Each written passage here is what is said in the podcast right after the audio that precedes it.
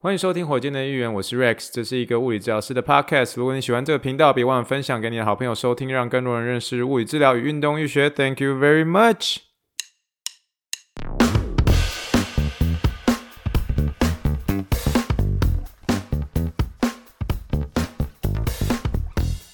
Morning, morning, good morning. Think big, dream big, and let's make it to the rocket. 今天是二零二二年九月四号，欢迎收听第一百零三集的火箭队一员。各位听众，大家好，你好，你好，你好，让我们听一听气泡，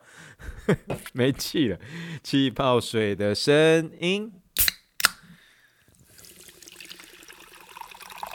已经录个几百几吧，到现在还会讲到这中间的台词，会讲到没气。其实一 在开头之前的时候，有些时候没有把气吸饱，没有把气吸饱的时候，就没有办法一口气把先开始的那个台词给它讲完。不过呢，还是在开始之前呢，啊，这一周是美国的一个长周末，劳工节啦，还是在这边呢，跟大家所有的听众们哦，一起来干几杯哦，干几杯，用气泡水给大家干几杯哦。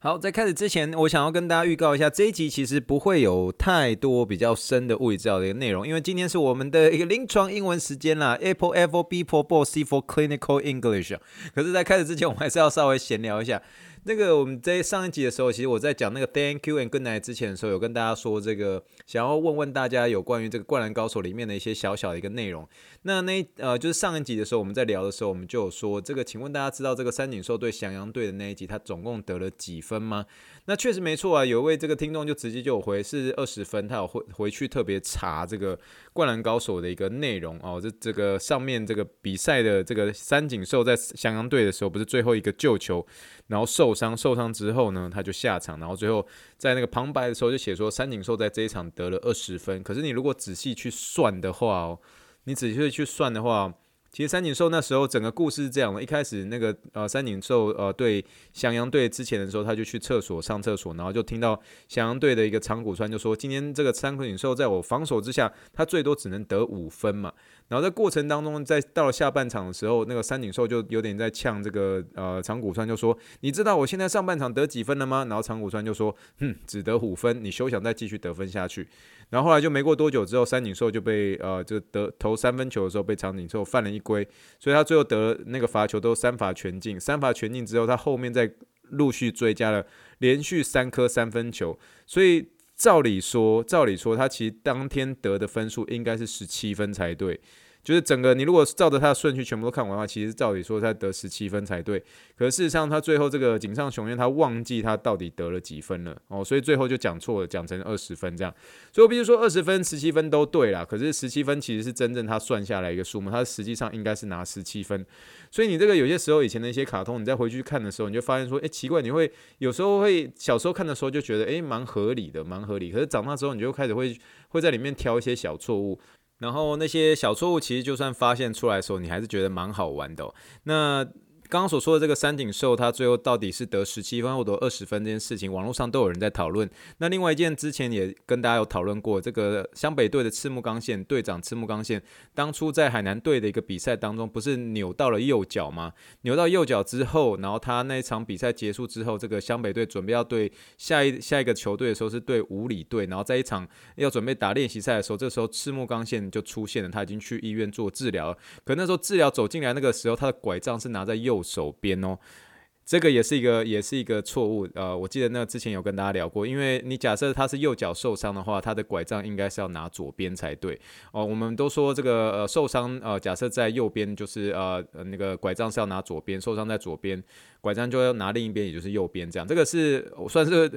这个进来念物理治疗之后，呃的一个，比如说大学一年级、大学二年级的一个，算是基础物理治疗学所学到的一些东西啊，那就很有趣的是啊，这些东西在小时候看的时候就觉得说啊，哦，赤木就拿拐杖很合理，不会去考虑它是左边跟右边。可是真的是念完物理治疗之后才发现说，诶。那赤木明明伤的是右脚，怎么拐杖是拿右边？这个真的是我跟你讲，全世界只有火箭队议员在跟你讨论这件事情，就真的发现是说海南队的赤木刚，呃，不，海这个赤木刚现在对海南队结束之后所受伤的那只右脚，竟然是在右手上面拿拐杖，没有人去想说这个赤木刚先拿拐杖的地方拿错了。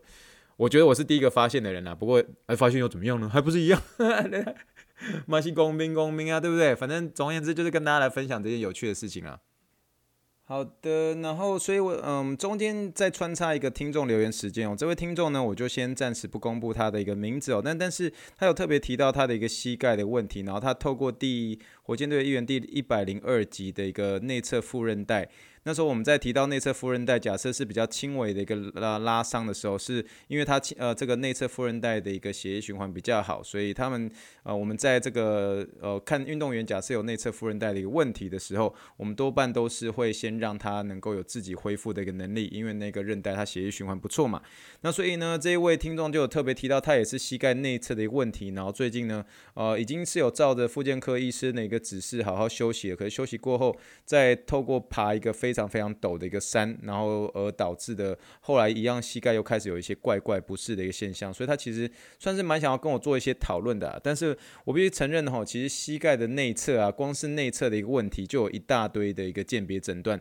我们可以想得到的，不管是软骨啦、半月软骨啦，还有包括膝盖内侧的一些肌肉啦，还有包括膝盖内侧的一些韧带啦，这些都是鉴别诊断的一部分哦。所以在我还没有办法看到你之前的时候，我只能呃大概听的呃听的用呃听的。能够听得出来，你用文字去表达你的一个膝盖的一个内容，可是这真的不是我能够亲眼看到的，所以变成是说我在诊断上面其实变得会有一些些困难，因此在给你一些建议上面其实没办法那么的准确，所以只能大大致上大方向告诉你。你的一个恢复的一个流程应该是要怎么样？就是整体而言，大方向来说，就是要真的有一个循序渐进的一个运动规划。就是说，你现在如果是医生已经请你好好休息了，好好休息的话，你下次要准备回去运动的时候，不是马上就去做一个很陡的一个山的一个攀爬，你一定是要有呃。特别的去掌握好你自己爬的一个距离，爬的一个坡度，是不是从一些比较简单的山开始，哦简单的慢走开始，简单的快走开始，再看看自己适应的怎么样啊，适应的状况怎么样，再循序渐进的到慢慢的坡度比较陡的一个山，然后这样子来慢慢的做一个开始。那必须跟大家说哈，你的膝盖是不会跟你说谎的。我们叫做 Your knees don't lie 哦，就你的膝盖当已经有一些水肿啊、疼痛啊，或是怪怪的来告诉你表达一些事情的时候，就代表是你有些地方要做一些调整喽。那这个循序渐进也是你调整的一个内容当中啦。那你最后呢，你有特别提到是说你有贴一个有点像是活络血。写意的这种贴布，那请问这个是不是呃呃控制水肿的一种方式？那我必须要承认哦，控制水肿的方式其实最主要，如果是在运动上面或者在辅具上面的话，其实就有三大种。第一个一定是压迫 （compression），compression。这种压迫啊，这个可以是从一些这个弹性绷带，或是可以从这个弹性袜上面做一些压迫来做控制这个肢体末端的一个水肿控制。那第二个的话就是 elevation，elevation 就是把这个呃患侧抬高，抬高超过于心脏的位置，因为可以透过这个地心引力，在呃这个透过地心引力的关系，把你的组织液带回心脏的一个位置。那这个就是第二个 elevation。那这第三个的话，那就是这个有关于肌肉帮浦运动，呃，英文叫做。Muscle pumping mechanism，哦，特特别是透过你脚，假设你今天是脚有水肿的话，尤其是在这个脚踝有水肿的话，你就是要透过这个肌肉帮浦运动，用脚踝啊往上动，然后停留两秒钟，往下踩，然后停留两秒钟，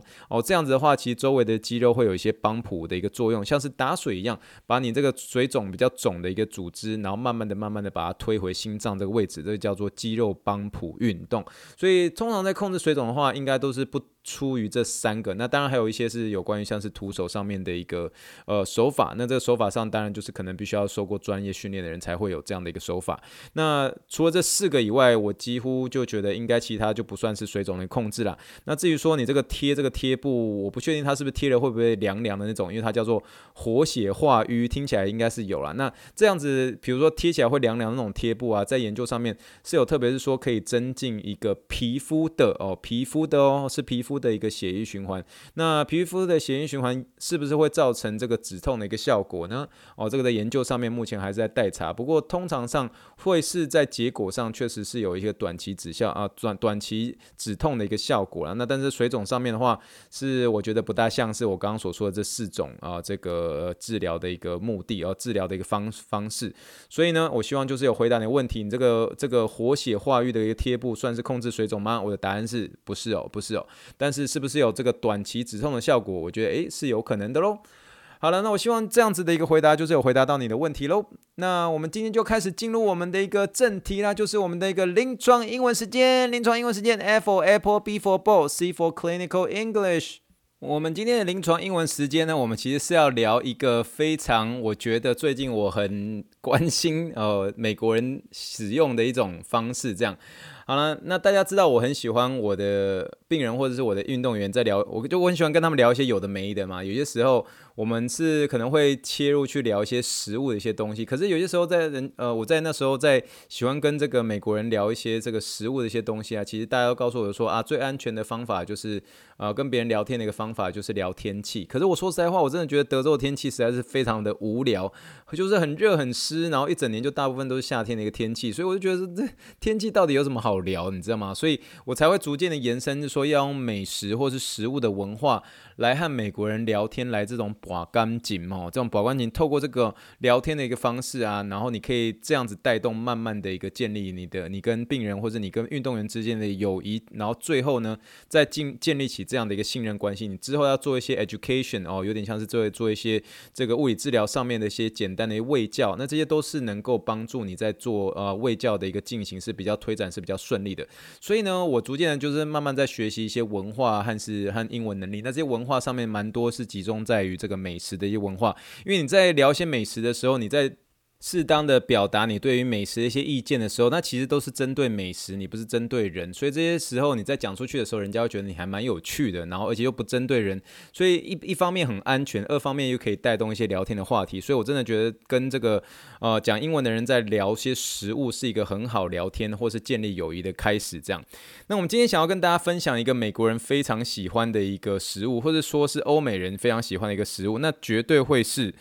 花生酱哦，花生酱。那美国人爱吃花生酱，就像是亚洲人爱吃酱油，有点类似哦。台湾家家户户都有罐酱油，叫做导油哦。那可是在美国，家家户户基本上都有一罐花生酱，不管是有颗粒的那种，还是比较绵的那种，这样。我对花生酱说实在话产生的一个文化冲击呢，绝对会是我以前还在纽约工作的一个时候。那时候我记得是我看到一位美国的同事拿好他切好的一个苹果，然后还有一罐的那个花生酱，然后是有颗粒的那种花生酱，算是边吃然后边沾那个花生酱。所以我看了之后冲击很大，那马上就好奇就说：“诶，怎么有这种吃法？”这样，然后他就告诉我说：“诶，你不知道吗？其实这个算是蛮频繁、蛮常见的。美国人就不只是吃苹果的时候会沾花生酱，吃香蕉的时候也可以沾花生。”酱这样，然后他们甚至会在打果汁啊，或者打奶昔的时候，在混合水果蔬菜的时候，再加一匙花生酱，然后让这个整整个不管是果汁或是奶昔的口味能够变得比较好吃哦。那总而言之呢，就是我看到他们把这个花生酱运用在各种食物的这种感觉，呃，我说的话当下看到其实是有点大开眼界的，有点像是说。有点像是我爸爸吃什么都要沾酱油的感觉。我记得那时候有一次去那个吃高雄的一个什么婆婆冰，他们有一道菜色就是你用那个番茄加酱油膏哦。这个我记得我第一次看到我爸爸妈妈在吃这个番茄沾这个酱油膏的时候，当下就觉得也是冲击蛮大，就是诶，怎么有这种吃法这样？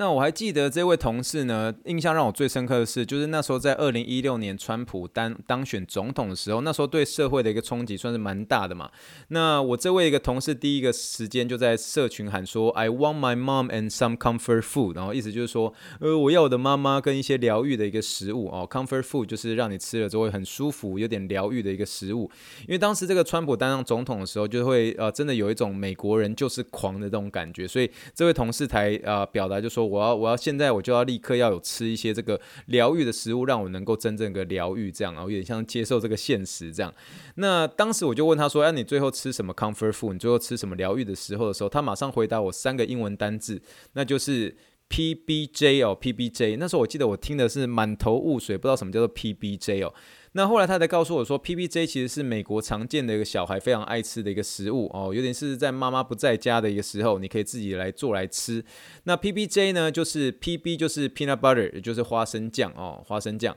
那 peanut butter and jelly 啊，这个最后那个 J 呢，就是果酱的意思，所以 peanut butter and jelly 啊，就是 PBJ 啊，就是见美国因为太太实在是太频繁了。把这个这个花生酱跟果酱吃的时候，会把它放在两片的烤面包上，一片抹上这个果酱，哦，看是草莓果酱啊，或是这个蓝莓口酱啊，或者你想要沾的什么样的果酱，然后另一面呢就是抹上这个花生酱，然后最后呢把这个把这个两个吐司呢最后夹在一起吃。那这种呢就是在美国算是常见不过的一个早餐呢、啊，或是小朋友的一个下午的一些点心啊，小点心啊，就叫做 peanut butter and jelly sandwich 哦，这有些人简称叫做 PBJ sandwich，有些人直接说 PBJ 这样。那所以这是我那时候就跟这个纽约的这个同事就学到很多，就是 PBJ 哦，其实就是 peanut butter and jelly，就是花花生酱跟果酱这样。所以呢，重点就是这个 PBJ 的一个特点是什么？就是妈妈不在家，然后小朋友可以自己用的一个小点心。那说实在话，这个妈妈不在家这句话，我下一句只想到青叶的卤肉饭，然后好不好？诶，你如果听得懂这句话的人，你现在听到这边差不多准备要睡觉了哈啊，差不多好困难，你知道吗？就是把你年纪也不小了，这样子啊哈，那就跟我一样啊，年纪也不小这样。那其实这一嗯，这个这一集的火箭预言的一个网址，我还有放上青叶卤肉饭的一个广告，这个真的是我们小时候看的一个广告这样。然后诶，现在回去看还还还有还发现青叶卤肉饭还在，你知道吗？觉得蛮有趣的这样，只是可能没有像以前那么红，就是大家吃的选择就变比较多这样。好了，我们再回溯回到这个 PBJ 哦，这个 PBJ 呢是由于是这个有关于果酱跟花生酱的这种组合，所以几乎在美国是有点分不开的一个食物的一个组合，有点像是说我们的一个豆浆和油条，对不对？那个粽子跟这个甜辣酱啊，对不对？那你如果是台中人的话，可能是粽子加这个东泉辣椒酱，对不对？那有点像是这个生鱼片跟瓦萨比哦，这个这种就可以就几乎分不开的这种食物组合这样。所以呢，因此呢，这个有关于 PBJ 呢，Peanut Butter and Jelly 这里呢，其实慢慢的就衍生出美国的一种俚语。有点像是中文的所谓叫做水乳交融，或是如胶似漆的意思。那意思就是说有点分不开的一个组合的意思，而更是分不开的一个组合的意思。所以是有些人会把它像是说啊，这是一种双人搭档、好哥们的意思这样。所以通常前面会加一个 like，就是说哦，就是有点像，有点像是这个意思。所以有些人会说嘿啊，just like peanut butter and jelly 哦，就是有点像是说呃，如如胶似漆的这种感觉哦。好，那如果是这样的话，我们来快速的一个用 peanut butter and jelly 来做一些简单的一个造句。好比说，你今天要说这个薯条跟这个番茄酱就好像是分不开的一个组合，你就可以说 fries and ketchup go together is like peanut butter and jelly。哦，这个就是说这个薯条跟番茄酱加在一起是有点分不开的这种组合，这样。那我们当然可以应用在一些临床的英文当中啊，好比就是说，呃，比如说我们楼上一个医生叫 W 医生跟 C 医生，他们其实搭配上面有点真的像是双人搭档啊，有点搭配的有点像是炉火纯青啊。这个 W 医生他负责动手术，然后 C 医生呢，他负责做这个超音波的一个导引注射。你这个时候就可以说，The chemistry between Dr. W and Dr. C is amazing. It's like peanut butter and jelly. Dr. W is in charge of surgery, and Dr. C is in charge of ultrasound guided injection. 哦，这中间讲了很多专有名词啊，可是意思就是说，这个我上面所说的这个 W 医生跟 C 医生的一个搭配，炉火纯青。我这个中间就是用这个 The chemistry between Dr. W And Dr. C is amazing. It's like peanut butter and jelly. 啊，这个就这这个这个他们的一个合作有点像是真的是炉火纯青啊，就两个人搭配几乎就是有点像是分不开的一种组合啊。因为就是 W 医生负责动手术，然后发现有些人不适合动手术的时候，他就直接给 C 医生，然后来让 C 医生来做这个超音波的一个导引注射，这样。那甚至在一些，比如说在解剖上面的内容，有些时候我会用这个 peanut butter and jelly 来来做一个这个临床英文实践的一些说法。好比说，我们的个前十字韧带跟后十字韧带算是一个分不开的一个组合哦，就像豆浆跟油条一样这样哦，呃。他们的一个这两个韧带呢，前十字韧带跟后后十字韧带，其实说算是协力来帮助膝盖来做一个动态的一个平衡。那这句话的整句英文你就可以说哦，前十字韧带的简称叫 ACL 嘛，然后后十字韧带的简称叫做 P 呃 PCL。所以这个时候你就可以说 ACL and PCL together is like peanut butter and jelly 哦，they work collectively。To stabilize the knee during dynamic movement，哦，意思就是说这两个韧带有点像是协力来帮助膝盖的一个动态平衡。所以这一开始的一个开头我就直接说 ACL and PCL together is like peanut butter and jelly，哦，就是这个这个前十字韧带跟后十字韧带是一个分不开的一个组合，这样。那最终最终呢，你当然也可以这样讲，比如说像是我们在前十字韧带的一个防护上面，我们会说这个股四头肌跟腿后肌，对不对？对于前十字韧带的一个防护上面，也算是一个彼此之间不可缺缺的一个存在一样。股四头肌跟腿后肌的一个肌力比，如果是落在六十 percent 以下的话，那对于这个前十字韧带的一个动态活动上面，可能会增加一些增加一些受伤的一些风险。这个在我们临床上面其实蛮常讨论的，因为有些有关于这个前十字韧带的一个呃的一个防护上面，我们都一直说 quad is the king，quad is the king 嘛。可是事实上，它跟这个你的腿后肌的一个肌力的比例呢，也不能差得太多哦。我们甚至有说，在等速肌力计的一个测试下，如果是在六十 percent 以下的话，那就是会有这个受伤的一个危险。那整句话的英文你就可以说，Quadriceps and hamstring is like peanut butter and jelly for prevention of ACL injury。这样，那基本上这个意思就是说，股四头肌跟这个呃腿后肌的一个彼此之间的合作，就像是 peanut butter and jelly 是一个分不开的一个组合，特别是针对于前十字韧带一个防护啊。啊，这个后面这两个当然是在临床英文时间上面哦。这个后面的一个组合，如果大家想要看详细内容的话，点击这一集的一个部落格网志，你可以看到完整的一个文字内容。因为我觉得我像，我觉得我希望我在讲 Podcast 的时候是讲的大家比较轻松一点点，不要讲太多，有点这样专业专业，不来听阿伯，你知道吗？那我觉得这个可能不是在临床上会使用，但是我觉得跟 peanut 啊，这个有关于这个呃，应该说是 peanuts 复数啊，这个花生的一个英文。还蛮有趣的一个谚语，叫做是说，If you pay peanuts, you get monkeys。我再说一次，叫做 You If you pay peanuts, you get monkeys。意思就是说，意思说你如果你如果只付得出呃花生，你就只能请得到你你就只能请得到猴子。哦，这有点像直接把它翻成中文啊。可是这边的一个 peanuts 指的是那种小钱，就是。呃，有有点是非常低的一个薪水啊。那这句话你可以把它翻译成中文，像是说，你如果只付得出香蕉，那你就只能聘得到猴子。哦，意思就是说，你如果不付多一些工资的话，你如果不付一些，你不在你就有点像是说你在管理者上面，你如果不多一些付付不付多一些工资的话，你请出来的人人那个水准都是比较差的。这句话就是可以说，If you pay peanuts, you get monkeys。哦，我觉得这个形容我觉得非常有趣，你知道吗？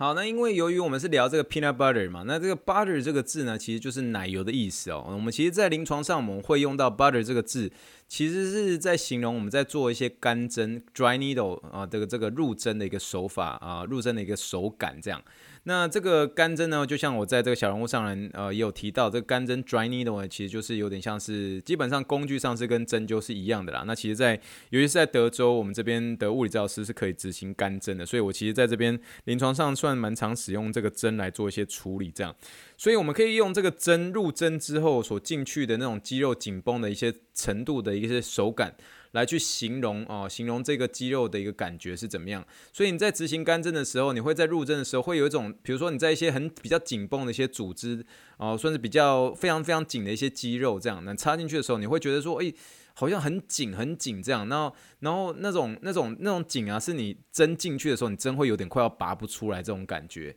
可是你如果说你今天针插进去，感觉好像没有插到那个肌肉，然后没有插到任何东西，感觉就根本就像插到脂肪而已这样。那这个时候我们在临床上，我们就会说好像是插到奶油一样。所以这个时候你可以说，比如说今天我这个针插进去，然后比如说我的师傅 Toko 就问我说：“嘿。” Rex，do you feel anything through your needle？就是说你，你你现在你这个针有感觉到任何东西吗？我这个时候就可以说，No，Toko，it's like it's like butter，it's like butter。就是呃，我的意思就是说，没有诶，Toko，就好像真的是把针插在奶油上这样。I don't feel anything through my needle，it's like butter，it's like butter。就是感觉不到任何东西，像是把针插到奶油上哦。所以这个在临床上，我们在形容上就是真的是用会用针插在奶油上的一种感觉。这个真的是在干针上面很常使用这样。那如果大家听到这边就会觉得说，哎，Rex，我们在列的攻杀密啊，其实这个时候大家可以想象是说，哎，其实中秋节快到了，先提前祝大家中秋节快乐。可中秋节在台湾最流行是什么？就是烤肉嘛，这样。记不记得大家在烤肉的时候，你如果今天要准备一些食材，你比如说你今天要烤一个玉米的话，你要把这个很长那个竹签要插入这个玉米梗里面，那这就会有那种真的是很硬很硬的那种感觉。你就把那个竹签插进去的时候，很硬很硬，然后又很不容易插进去，然后突然要拔出来的时候又很难拔。这种时候就像是我们这个入针一样，我们在一些比较硬啊那种很大型的球员啊，他们的一个股四头肌插进去的时候，那针要拔出来的时候，真的快要满头大汗，你知道吗？那可是你今天如果把这个牙签啊。或者你你要烤肉那个竹签啊，今天你不插一些食材，你突然呃旁边出现一个蛋糕，你去把那个这个牙签或者这个竹签插在那个松软的一个蛋糕上，蛋糕上面，其实基本上就是，就像我刚刚所说的，就是在我们在插这个有点在做这个呃干针的时候，如果是插在完全都是比较偏脂肪层或是比较几乎没什么就松软无力的肌肉上面，真的会在手感上面会有种这种呃针插在这个松软的一个蛋糕上面这种感觉。那我们通常在英英文上的形容，我们都会说 it's like butter，it's like butter，就是用奶油来去形容这样。好了，那今天呢，就算是跟大家分享这个有关于花生酱的一些这个临床英文跟文化喽，然后顺便跟大家也聊一下，我们在呃讲一些 peanuts 或者讲一些这个 butter 上面，我们会怎么样来做一些临床英文上面的一些形容。希望大家今天听听完这一集会觉得蛮有趣喽。那我想今天就算是结尾就到这边啦。那最近有一些这个从小人物上来的一些新的听众，再次跟大家打声招呼，谢谢大家来听火箭的预言。希望大家能够在火箭的预言当中，我们一起成长喽。那我们准备做结尾啦。如果喜欢火箭队的预言的话，不要忘记你的五星留言。然后在这集结束之前，还是请大家帮我一个忙，就是多多的分享这个 podcast 给你的亲朋好友知道，也可以给我这个五星评论，让更多人能够认识物理治疗跟运动医学。你也可以来信到火箭队议员的一个脸书或是网站信箱来给我一些鼓励，你的鼓励都是主持人持续制作节目的一个动力。让我们一起 think big and dream big。Let's make it to the Rockets！再次谢谢大家今天收听，祝福大家晚安。让我们说一声 Thank you。And，请问大家喜欢吃这个花生酱配吐司？那你的吐司喜欢用烤的吗？请让我留言知道。或者你有喜欢用花生酱来沾一些其他水果的话，让我知道你对花生酱的看法喽。And good night，bye。